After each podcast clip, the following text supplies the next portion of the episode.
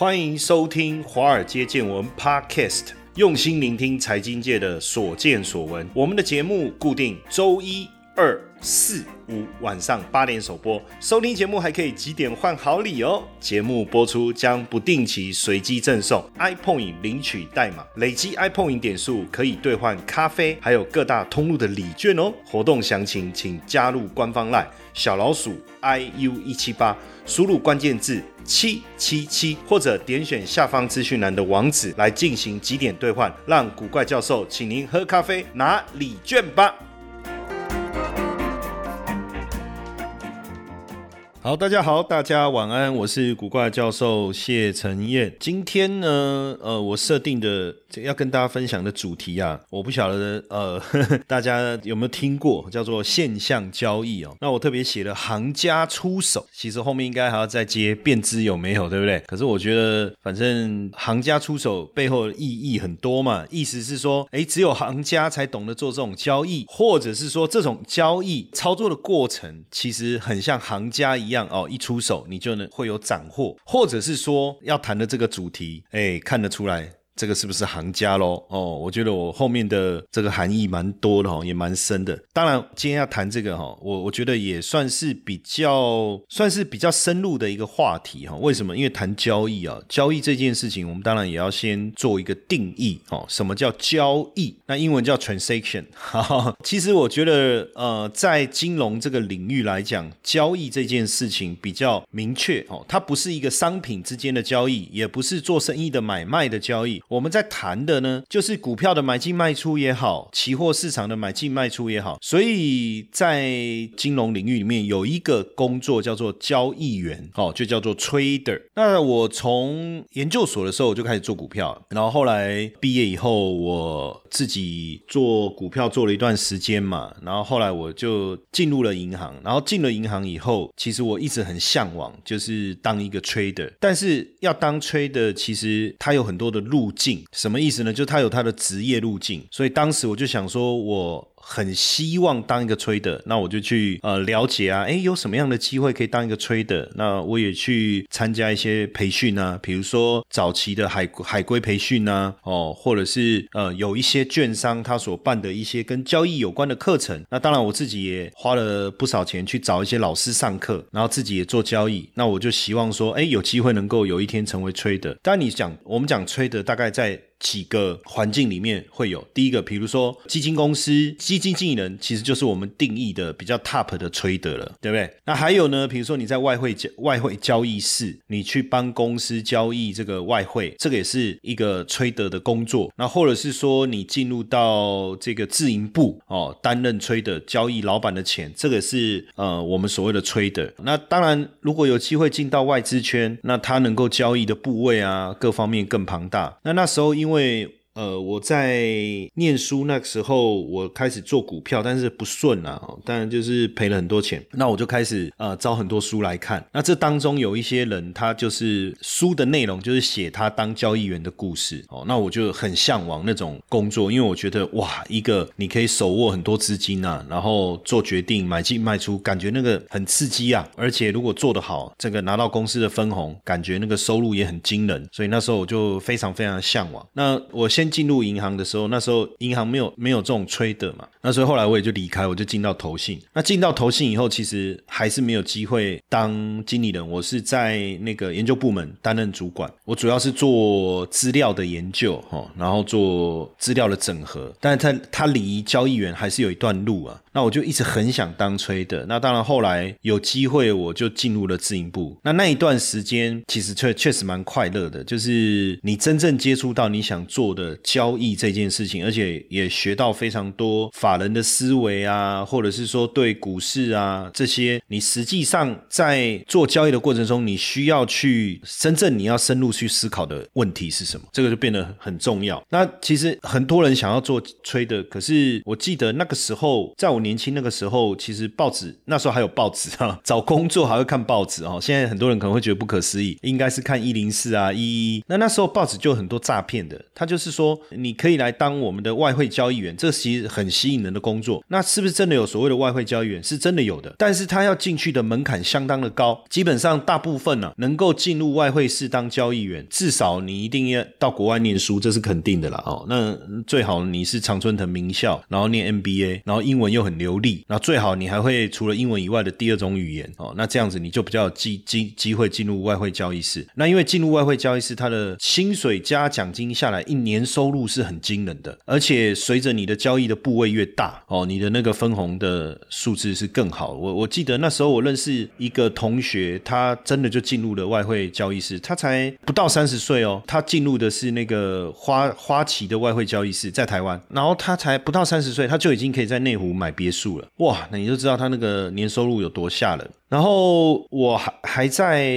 投信的时候，刚好有一个朋友，他是在这个我们算是他算是在那个法人组。什么意思呢？其实他他的交易，他的吹得的任务是接受法人下单，法人会下指令，他接了法人的指令以后，照着法人的指指令去做交易。哦，那这这种吹的也有，但是他比较属于被动式的接受指令去做下单。哦，比较不是就是按照自己的想法啦，然后公司大家开会以后去做交易。但是还是很羡慕啊，因为基本上反正你能够碰到交易的工作，我们都我都觉得很棒。那后来我就到香港去嘛，那那时候也认识。就认识更多真的在做交易的，然后私募基金的交易员，做外汇的，做期货的，做选择权的。那因为那时候我我自己帮公司做衍生性商品，然后自己也做选择权，然后也帮亲朋好友做资金的操作。那时候交易量也做的相当相当大。我那时候做选择权的时候，我一个月的口数大概是二十万两万五千口了。Sorry。对，两万五千口左右是交易量是很很吓人的。那当然那时候去了香港，我觉得也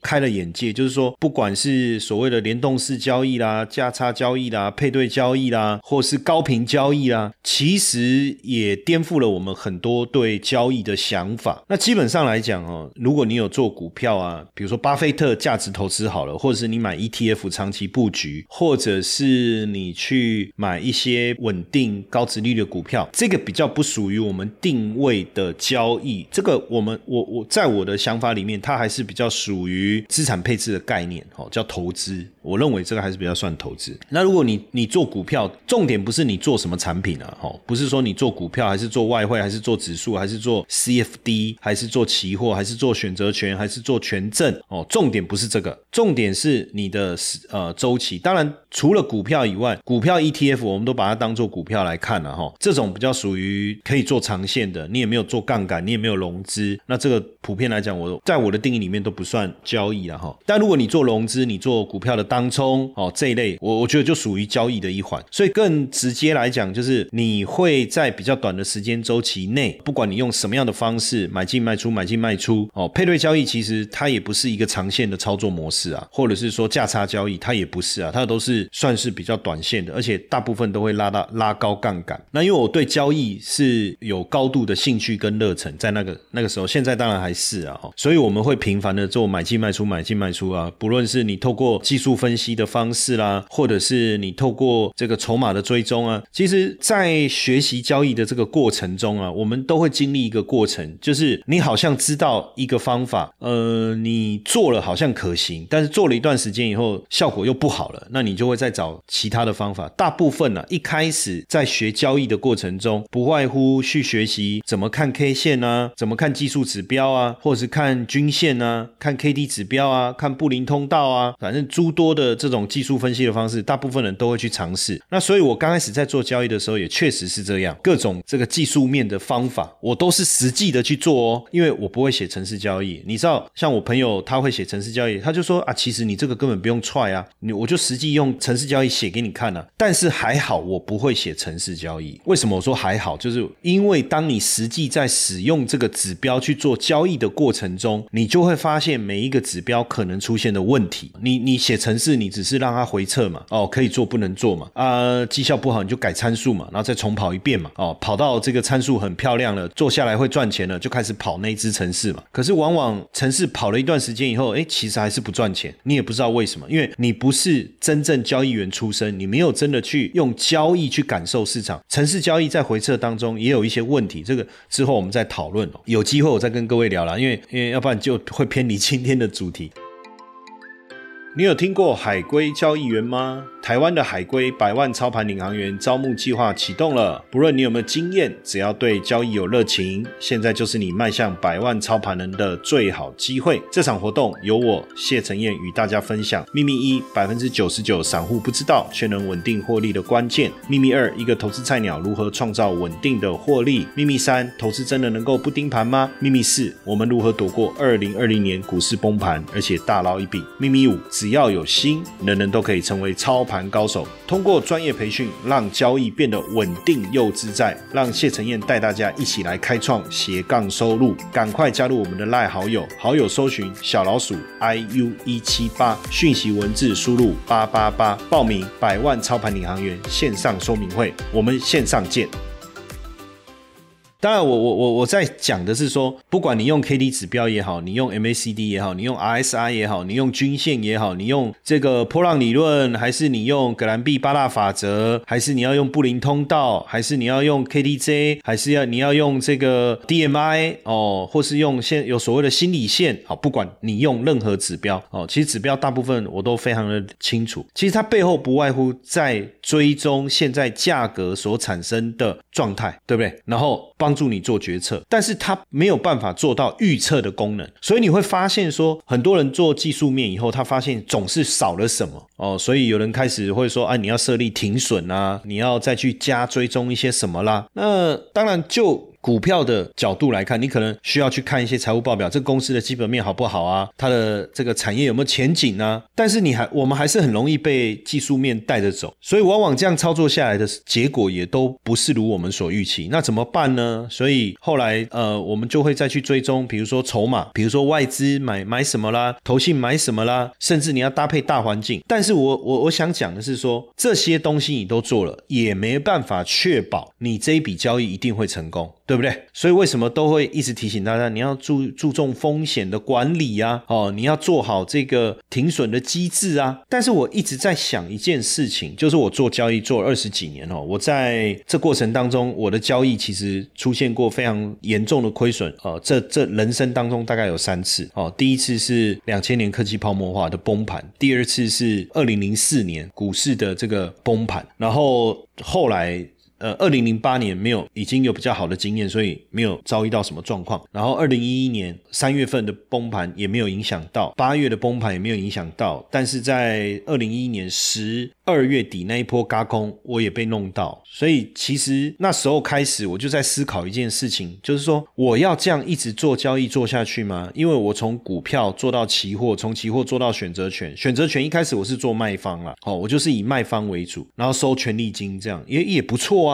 可是没想到，在二零一一年十二月那一次的嘎空。最后也是挂掉哦，而且把几年赚的钱，就是反正一夕之间他就赔掉了，那个也是蛮蛮可怕的一件事情。那我就一二年就都没有在做投资，因为我对投资交易这件事情我已经有点不知所措了哈，我也不知道到底还要做什么。然后二零一三年重新开始做，当然这个也感谢我一个好朋友啊，因为他跟我说我是一个天生的交易员，我应该回到市场上来，不应该自暴自弃。他的这一番鼓励的话，也让我就是又重新回到这个市场上来。做，可是后来我才发现，他跟每一个人都这样讲，因为他是一个营业员。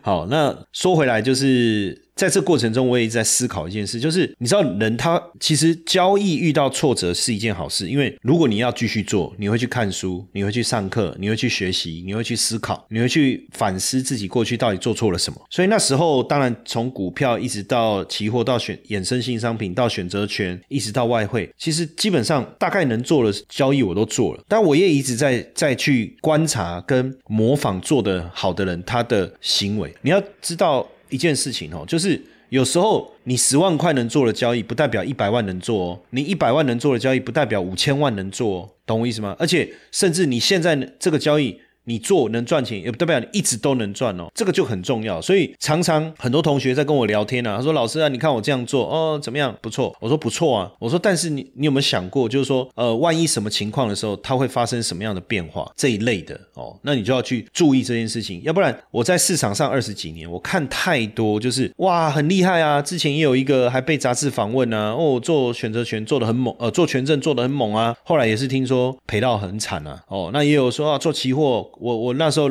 一个学生也很厉害，教他做那个选择权的卖方，他既然把五十万滚到五百万了。而且才我印象中是一个多月，所以那时候因为这样子，他就集资了。然后集资以后呢，五百万哈，他就集资了五百万。结果同样的做法哦，把钱从五十万做到五百万，这个过程都一样哦。结果后来那五百万竟然赔掉了，就很伤脑筋。那当然，这这背后我当时也在思考。所以其实什么叫交易的圣杯？应该是说他他是不是？因为我们在讲我们在做统计的时候，因为后来我又跑去念，我比较晚才去再去念财经所，那我念。财经所那时候的想法，因为我本来是念经济出身的，那我我们一直谈论的是模型嘛，other things being equal 嘛，这些货币政策嘛，然后我总觉得好像不太对，你你做交易的人，你是不是对财经的东西要懂？那后来我又去念财经所，当然这当中也上了一些课，好像你。有学到一些东西，有一些帮助，但是好像又不是这么明确，然后才又去念博士班。当然，这过程中我觉得财经所的训练也是帮助很深啊，因为我们又用一些更不一样的角度去思考事情。所以这么我也忘了是怎么去建立这个思维。到后来，我我我在想一件事情，我是不是做交易，我要看的是期望值，就是我我就出手就对了。然后呢，我只要这么做，就可能赚，可能赔。然后呢，赚的几率多一点，赔的几率少一点，或者。只是赚的几率低一点也没关系，但是赚的赚的时候赚的金额会比较高。反正总结来讲，赚的次几率乘上赚的每一次可以赚赚的金额，减掉赔钱的几率乘上每一次交易赔钱的金额，可能会赔钱的金额。那这个总结的结果如果是大于零，其实就代表这个方法长期来看应该是可行的。哦，当时我就受到了这样的一个想法的一个刺激，那我就在想说，哎，所以我是我应该要去检验我做的每一次的交。交易，它是不是能去做这样的统计嘛？对不对？那如果我做的交易根本就是人为的思考，每一次都是一个变数。就它根本没有办法去做很明确的复制，那你就没办法回撤嘛。那或者是说你在回撤你的交易的时候，它会有静态跟动态结果的不同，那基本上那个回撤也没有意义了。这样这个我可能还是要解释一下，因为我怕很多同学不太理解什么意思呢？比如说我今天用 K D 指标黄金交叉买进，或者是说我用这个这个收盘价站上二十日均线买进，或是你用盘中站上二十日均线买进，好，那可能会产生两种不同的结果。因为盘中站上二十日均线，你买进了，收盘可能又跌回来了，对不对？那这怎么办呢？哦，这是一种。他说好，那我都用收盘来看好了，就不会中间有变数嘛。好，那收盘二十日均线买进，结果后面跌了，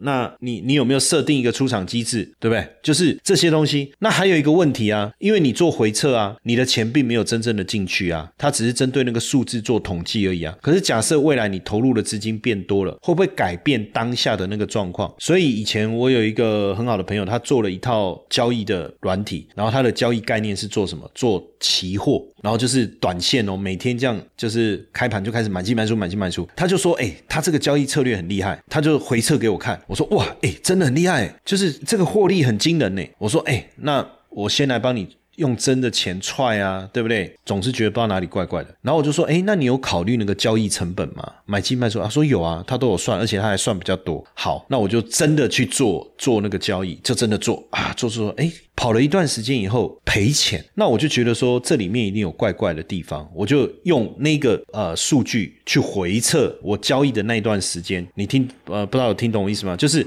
那一段时间我用。它的城市交易出现讯号，我就就它就真的买进卖出，那自动交易哦，自动交易不用人工哦。可是最后赔钱，那我就回撤同样一只城市，同样的时间点，但是事情已经发生了，等于是用历史数据来做一个交易的模拟。诶，可是怎么做完是赚钱的？而且那个买卖点对应我当时实盘所做的结果，点位是就是进场的出场，其实怎么会不太一样呢？后来我就发现一件事情，因为你真的做，其实你在当下你看到讯号要买进，即便你你的程式再快，其实都有可能产生一点点的时间误差，就会导致你实际进场的时候。你的点位会不太一样，那你知道吗？你你做的交易越短线，你越频繁，你那个有时候差个两三点，其实可能就是利润就不见了。所以期望值这件事情，我我我想通了，可是我又觉得好像很难。到后来怎么又进展到后来我我做的事情？我先讲一个很有趣的，就是我。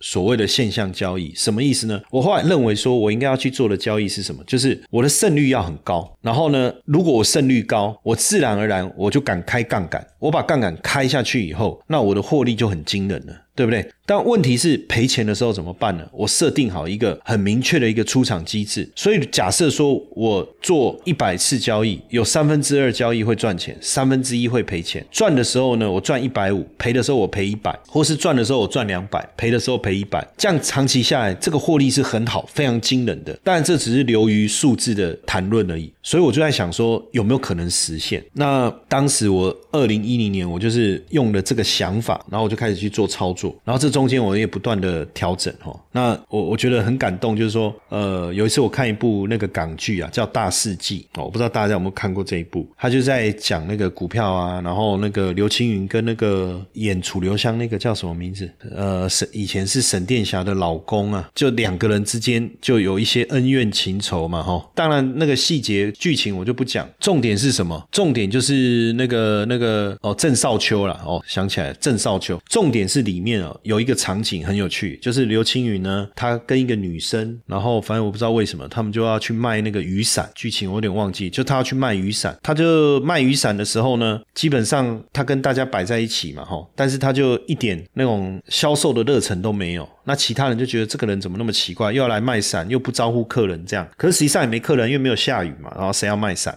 你要知道，一定是突然下雨，大家才会想要买伞嘛。这个逻辑是这样嘛？哦，所以你摆在任何地方，你摆在捷运站口也好，人再多也没有用，因为没有下雨，没有人会想要买伞。然后呢，就突然之间看刘青云就突然推着那个摊位啊，就往一个方向冲啊。然后那个女生就想说，哎，这个女的很，这个她应该很厉害嘛，所以她往那边冲，她就往那边冲了嘛，吼。然后结果冲过去以后，也什么事都没发发生，这样哈。然后他想说，那这是怎么一回事？然后其他摆摊的人就在笑他嘛，哈。好，那隔天呢，他们又去卖伞，好，然后也是突然之间，哎，这个他又往。推着摊位往一个方向冲，这样，然后冲冲冲，突然之间，你知道发生什么事？因为那其他的摊贩就不会跟过来了嘛，因为前一天他这么做失败了嘛，哈，结果呢，他就冲冲冲，冲到那边，等等等，没多久下雨了，那附近只有他那一摊嘛，所以每一个经过的人就跟他买伞，他的伞一下就卖掉了。OK，那我要举这个例子，是我那时候看完这一片。这个片段的时候，我那时候就觉得，你知道，我们可能这种交易交易到已经就职业病哦，我就想到说，哎，这个套用到交易的思维是什么？不就是你去掌握一个明确的现象，你再去做决定吗？那你的胜率就会高啊。因为那部片，我那一套就是港剧，我很着迷啊。我那时候因为。我那时候我就很喜欢看这种跟股票啊、交易啊、股市啊有关的这种电影啊、书啦，或是连续剧之类的，所以呢，我就整个都把它看完。我我里面其实我觉得对我来讲，收获还蛮多的哈。就如果你看，我不知道会有什么感觉，我就觉得收获蛮多的。接下来就是我们今天的彩蛋时间，Apple 领取代码 K 二八三五。然后呢，有了这个想法，当然这中间当然都时间点可能都有一些不一定是刚好就是重叠或什么，反正就这样子，我就慢慢的去累积了一些想法，我开始做一些事情。然后我举个，我再举个例子，我们怎么去运用哦？比如说，我们做了很多的统计哦，因为当然这过程中还牵扯到一些我们在交易选择权当时的累积的经验哈。那这个有机会我再多说，因为选择权它是一个比较呃难懂的一个商品哈。那要在节目里面讲清楚，其实也不容易。但我当时我们因为做选择权，然后我们做了很多的交易，我们也先做了很多的统计。那当时我就发现一个现象，就是哎很奇怪，因为我们在抓我们抓资。资料嘛，哦，抓了很多资料，然后配合过去的数据，我去看线图，在做观察，我就一直在做观察。现象交易背后有一个非常重要的两件事情要做，第一个就是统计，第二就是观察。观察什么？观察你统计的数据有没有什么规律，哦，或是有没有什么特别的这个这个要去注意的现象。然后那时候呢，我就观察到，哎，农产品为什么在冬天的时候价格都在低档？然后呢，到了隔年四五月的时候，价格就飙上来。相对来讲，那我就就一个念头，我想说，哎，那我来测试看看，如果我每年的固定在十一月或十二月或在一月哦，分别。在那个月结束的时候进场买进农产品相关的这个期货啦或 ETF 啦，会产生什么样的结果？然后我隔年分别在三月、四月、五月哦出场，这中间我都不管它会产生什么样的结果。然后统计出来以后，我们得到一个很惊人的一个结论，就是我们这样的一个思维，竟然只有在其中有一年，哪一年我忘记了，我要看数据才知道是失败的。但是如果失败的那一年，你那个部位你没有所谓资金的压力的话，你摆到隔年照样赚钱哇！你知道吗？当我看我请我们的研究员做这样的一个统计啊，统计完以后啊，我就开始去想说，那这个统计的结果让我很感到非常的惊讶，我觉得我挖到一个金矿了哈。但是呢，too good to be true 嘛，对不对？太好了，以至于难以相信嘛？那难道？好，我后来想想不对啊，投信也好，自营部也好，外资圈也好，比我聪明的人太多了，他们没发现吗？然后呢，我想说好，我需要再多一点资料的验证，我就去找了更多的资料来佐证，包含论文哦，大家知道我们做学术的嘛，哦，包含论文有没有人去做这件事呢？包含这个农产品的这种资这种研究。哦，结果我找了很多资料以后，我发现所有的资料都知都导向一个事实，就是没有错，因为农产品季节性啊，跟消费者消费的这种关系，导致了它每年在冬天的时候价格都是相对比较低的位置，在隔年的四五月。它的价格就会上来，哇，那就符合我观察到的结果嘛。那所以不是没有人发现，即便他发现了，他去买也不会影响这个大环境所带来的一种循环的过程啊。就好比说冬天会很冷，我卖发热衣会赚钱，然后你就想说，哎，这是一门好生意。那有人就说啊，冬天会冷这件事，难道别人不知道吗？难道别人不会拿发热衣出来卖吗？哎，是啊，大家都知道啊，也有很多人会拿发热衣出来卖啊，但是总比你把发热衣拿去夏天卖有效果吧，对不对？就多少人一起来赚这个钱，但是它不会改变。冬天会很冷这个事实嘛？你理解我意思吗？也就是冬天会很冷这件事实，不会因为很多人来参与卖发热衣而让冬天会很冷这几个事实而被改变嘛？但当然差别就是说，你发热衣好会卖几件嘛？你的价格需不需要优惠嘛？就差别在这赚多赚少的问题嘛？那一样嘛？我就发现说，哎，那农产品就有这个现象，那这就是什么？这就是我所谓的现象交易啊，那就是我所谓的掌握这个脉动，那所以它的胜率很高。假设说你十一次。哦，十次会赚九次，每次都赚赚十五趴。那另外那一次呢？如果你呃没赚钱，你没有资金压力，你 hold 着摆到隔年，你可以接受，其实也是赚的。哎呦，那这样子能不能做？当然就可以做啦，这就是现象交易嘛。甚至有很多，其实今天要要一次把把它分享完哦，我觉得时间也不够哦，就是。可能还有更多的这个之后啊，更多的这个细节，我还会不断的再来跟大家分享，这很有趣的事情哦。那当然，这个这样的一个交易哦，我我觉得说对一个交易者来讲，它就是变成非常非常的呃令人放心嘛。那如果令人放心，自然而然你就能够维持纪律去做这件事，每年啊，你就会。